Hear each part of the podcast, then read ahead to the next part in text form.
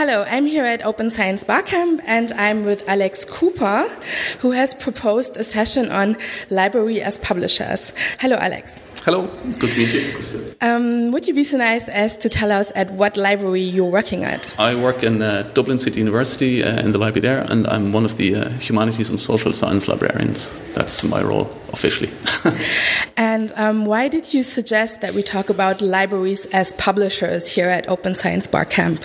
Because I feel very strongly about the idea that um, libraries are ideally positioned to um, uh, host not just publishing, but the whole scholarly communications lifecycle and research lifecycle, assisting academics and, uh, and anyone involved in the area to kind of at least try and create recreate a level play, playing field for, from kind of wrestling a little bit of power back from uh, the commercial publishers. And I mean during the session that we had just earlier there was a lot of talk about uh, and I think a bit of confusion as well what the role of the library really is I mean we're embedded with faculty okay we have intricate connections with, with the people. I mean, we, we're involved in pedagogy, not just, you know, acquisitions and curating information, but really involved in the whole process. So uh, I think we have uh, vested interest in, in being in on this. Yeah.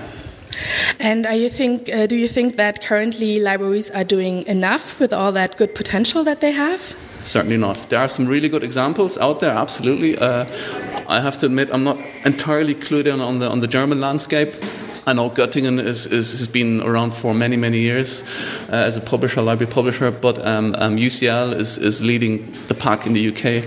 Uh, America and the United States, there's a lot of um, um library based publishing going on as we speak. Uh, and Ireland is, is, I suppose, looking at this, and, and uh, like the Irish higher education context is, is, is, very much aware of what is going on, and I think there will be uh, some sort of movement down the line uh, in terms of how, how we can take part in this.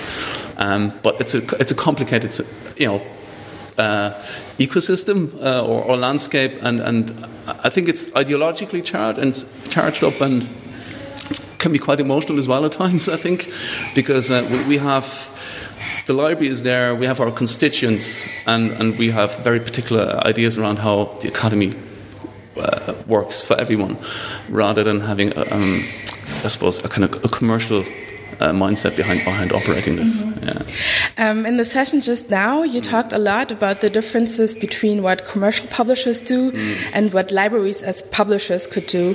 What do you think is the main advantage that libraries would have over commercial publishers? Libraries uh, know their audience better than anyone, uh, really, because we deal.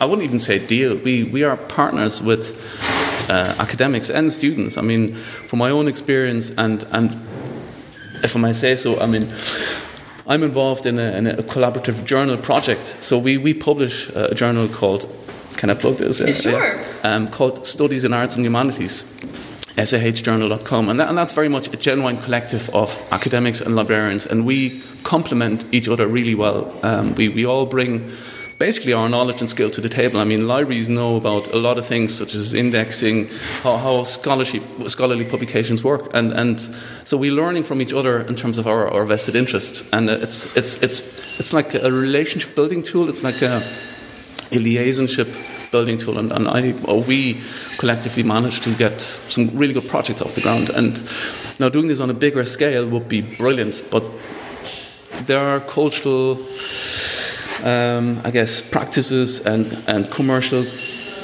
competitors who, who are really, really pushing back on, on a lot of activities, uh, I guess. So, if we want to take this to the next mm. level, if we yes. want to do this on the bigger scale, um, what would you, as someone who works in a library, need in order to um, become more active as an open access, open science publisher? Very much cultural change. And I think where it would have to really start is to kind of sit down with leadership in universities, um, trying to, I guess, at least listen to alternative routes to publishing and steering away from, um, I suppose, impact driven, you know, you know too simplistic to my mind uh, metrics. I mean, for example, the Leiden Manifesto is something that was put out there a while ago, and trying to come up with some sort of a compromise, you know, to see well, there's qualitative metrics, there's quantitative metrics, but to my, to, not just to my mind, to quite a few people out there, it's very much skewed, and I think a lot of people listen too much to simplistic metrics uh, and, and, the reward system within uh, academia academics do what, what progresses them and their careers and, uh, and a lot of us emphasized and focused on well you need to be seen to be, to be doing certain things and if you don't then you're not progressing uh.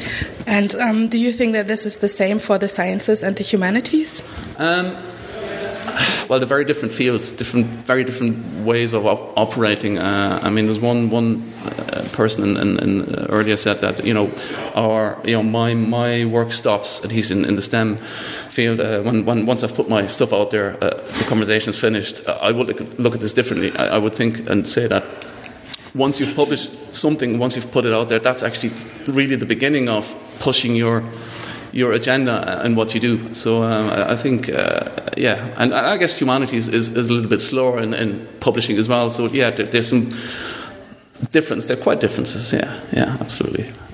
Okay, then um, before we head over to the next yeah. session, maybe one last question. Sure.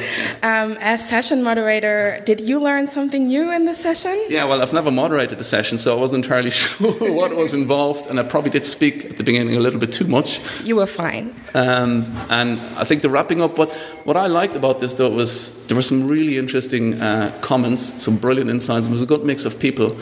And of course, there was no, no definitive answer to this, this issue, but it's. I genuinely believe that it's, it's, a, it's a cultural problem. It's not a technological uh, thing that, or an obstacle as such. It's, it's mindsets. I mean, there's one person next to me uh, didn't realize what libraries actually do. You know, she thought that, or the person thought that, that the libraries are literally like balls of information and, and that's it, that's where it ends. And we should maybe be looking at facilitating things like, you know, helping people, what is ORCID on, you know, what is certain things. You know, I think there's a lot of, a lot of confusion possibly as to what libraries actually at and how they operate and what they can contribute. Um, so yeah, I think it was for me it was a very uh, uh, um, insightful session.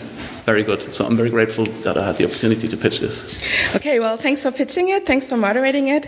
And I wish us both um, another Absolutely. few interesting hours today. Definitely, for sure, for sure. Thank you. Okay, bye.